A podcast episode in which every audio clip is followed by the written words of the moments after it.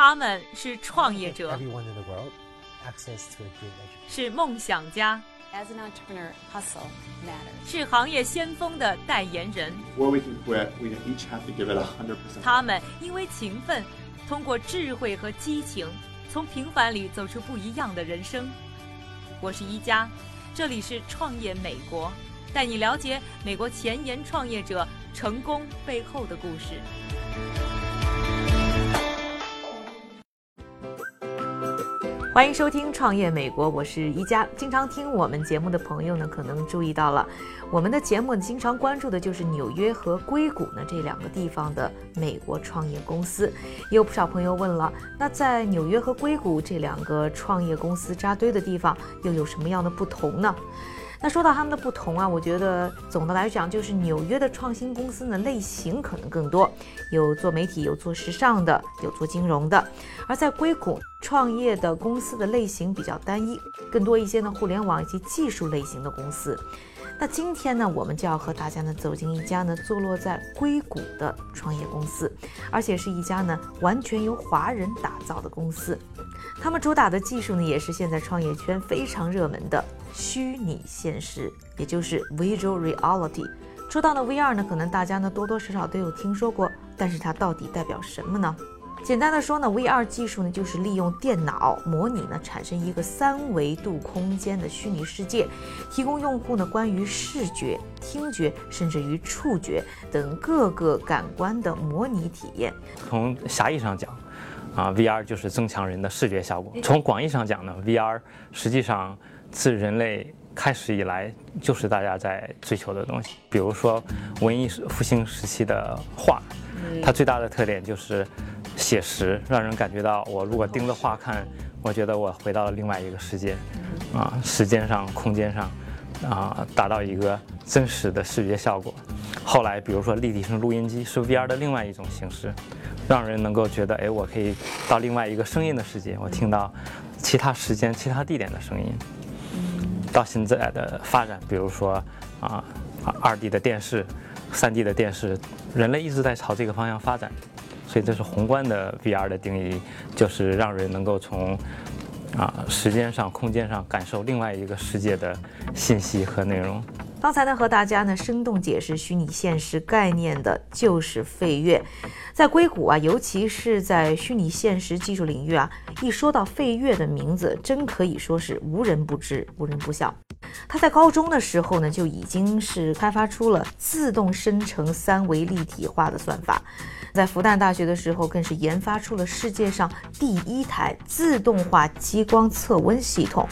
而在虚拟现实技术领域，它作为三维图形和三维交互技术的先驱，绝对是神一般的存在。对我一直是对三维图形感兴趣，所以大学的时候我就做过一个三维图形的软件，啊，让用户呢把普通的图片和自己定义的一个深度变成三三维立体化。大概零三年的时候，是一个什么？第一次做更加 VR 的东西。那个时候呢，所有的操作系统都是它的界面都是二维的。那时候还是 Windows 两千和 Windows XP 的时代。啊，当时呢就有一个想法是，啊，零二年、零三年的时候，那个时候，啊，三维的图形显卡已经比较普及了，主要是为游戏玩游戏的人。服务的，但是其他所有的程序和操作系统都没有真正利用起来三维显卡的这种计算能力和图形显示能力。费越在三维领域的研究呢，还在不断的拓展，他的研究成果呢，也影响到了包括苹果在内的一批大公司和他们出品的产品。当时我做的一个系统呢，是把 Windows 这个界面变成一个虚拟现实的界面，三百六十度。这样的话，人如果有啊。这种啊虚拟现实的显示器的话，戴在头上就可以把桌面变成三百六十度，然后可以随便的摆放所有的啊 Windows document，还有程序和他们进行交互。嗯，那是什么时候开始做灵感这个公司呢？开始把自己的技术变到这个公司上面？对，那个项目呢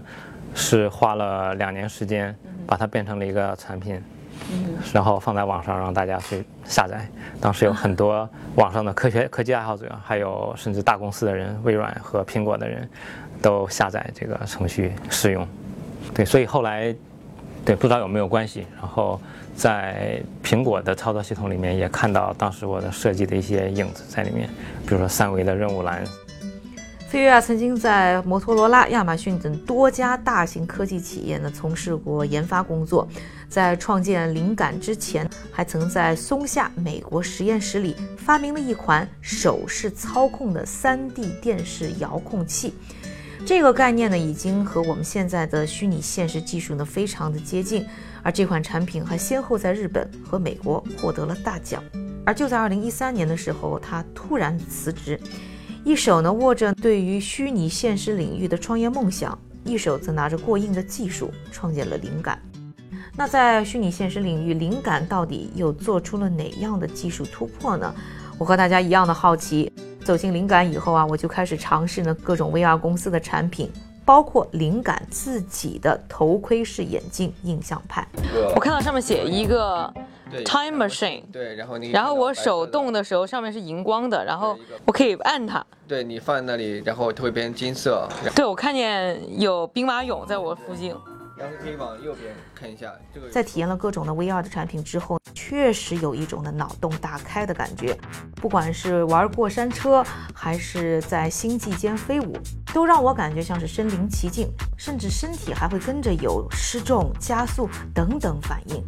而用灵感的这款产品印象派呢，它的最大不同倒不是它构建的世界比别人更真实，而关键在于呢，它让我可以和这个环境当中的物体进行互动。举个简单的例子，比如说呢，我通过印象派呢走进了秦始皇陵，我甚至可以拿起呢兵马俑旁边的宝剑进行挥舞。后来呢，飞跃告诉我啊，这种交互技术就是灵感技术开发的核心所在。啊，最低的层次呢，就是检测人的头部的旋转，通过知道头是怎样看什么方向，然后渲染相应的三维的图形，这样可以让人感觉一种身临其境的感觉。但这是远远不够的，因为人不光是在旋转，人还会前后移动，而且看某个东西需要有全息的感觉的话，必须能够跟踪人是怎么移动的。这实际上是 VR 的第二个层次，能够跟踪头的移动，并且渲染出来真正身临其境的感觉。对，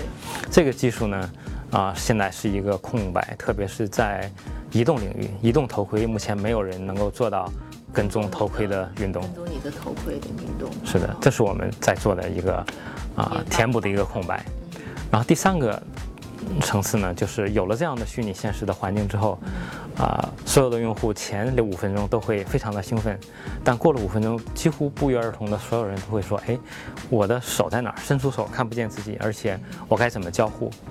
都没有一个解决方案，特别在移动端没有一个解动解决方案。然后第四个层次就是更着眼未来，实际上。除了 VR 之外，还有一个重要的技术叫做 AR AR，Augmented Reality。刚才我也感受了一下。对，它是另外一个实际上和 VR 相相当有关系的技术，让人能够看见外面，然后甚至改变真实世界，同时附加虚拟信息在里面。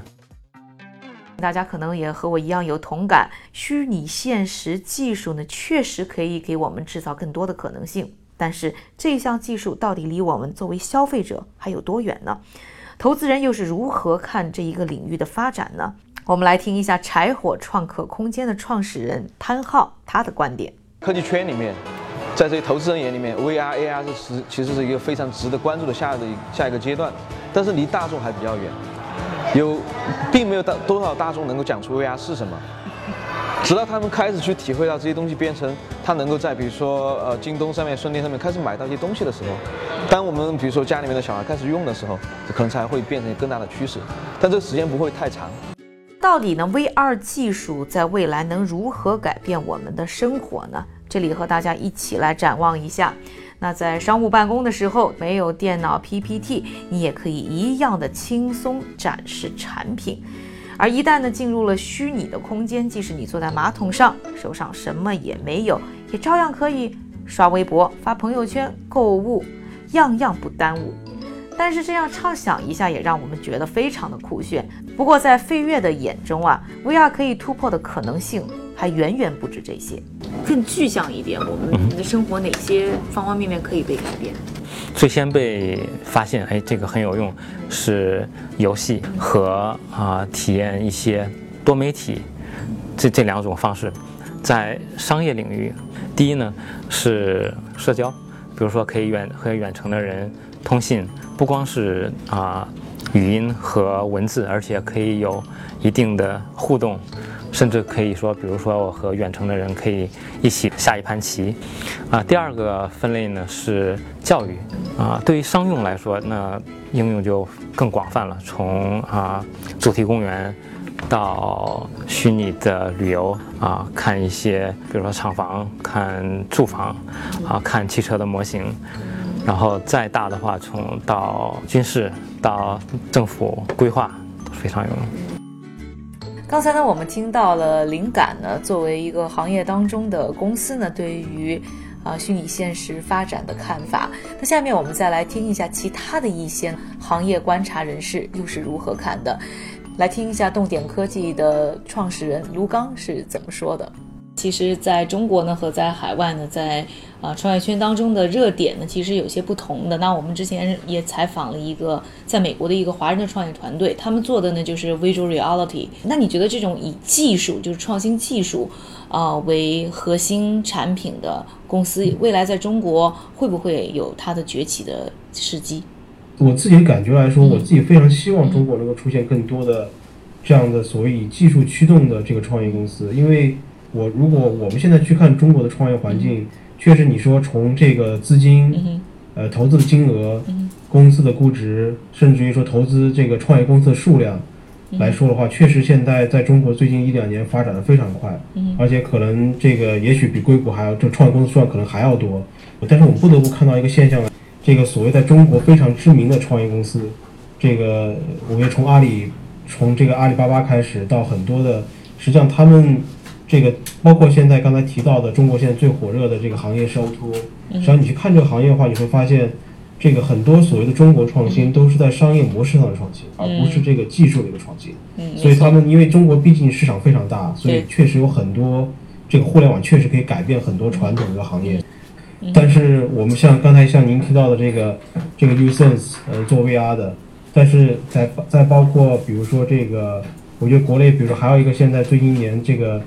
这个知名度非常高的这个大疆 DJI 嗯无人机，但是像这样的公司在中国真的是还是非常少，就这些公司他们自己有非常雄厚的这个技术背景在支持他们，那么同时他们在全球在中国在全球有很高的市场份额错，嗯，但你去看的话，真的这样的公司，这个中国公司真的是非常的少。但是相比前几年来说，还是慢慢在起来。所以，呃，我我我自己会非常希望说，中国能够越来越多的这个技术这个驱动的这个公司，能够在国际上越来越有他们的名气和这个市场。对，我们也希望。那另外，你觉得在中国啊，那大家对于这种 VR 这种虚拟现实的技术的认可度高吗？你觉得未来 VR 可以怎么改变我们的生活呢？我觉得从这个可能从，呃，可能不光只是在中国吧，这个我觉得 VR 这个技术现在，可能还只是停留在这个在行业里面是一个非常热的一个、嗯，一个一个非常焦点的技术。嗯，就是在行业里面，如果你关注互联网的话，可能这个互联网会非常关注这个、嗯呃这个 VR 也好或者 AR 也好。嗯但是你说从这个，但从一个技术本身，它真正嗯变得成熟，实际上一个很明显的这个现象就是说，它要被更多的所谓的这个大众老百姓所接受。嗯但是实实际上呢，我们现在去看出来的相关的一些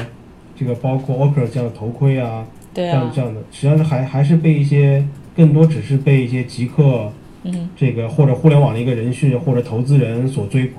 呃，就像之前我参加过一个、一个一个大会，是讲这个中国科幻什么科幻大会。嗯我上我去做了个演讲，题目叫这个钢铁侠的启示。嗯就你会发现，你会把钢铁侠里面每一个这个所谓的很很酷的或者很科幻的一些技术，这个你拿到现实来中来看，可能现在现在目前的这情况，可能没有像钢铁侠里面写的这个店里面描的这么这么的好。但是你会发现有很多的这个雏形现在已经在存在了，只不过还没有被民用。嗯所以我觉得这种技术不光你可以改变这个，就说细点可以改变，比如人机交互的一种新的方式，可能现在都是触摸屏，未来可能都是非触摸的。那么可能是真的把我们能从现实跟所谓的虚拟社会能够真的能够互动，不光只是我能看到虚拟的，而且跟虚拟能够交这个交互。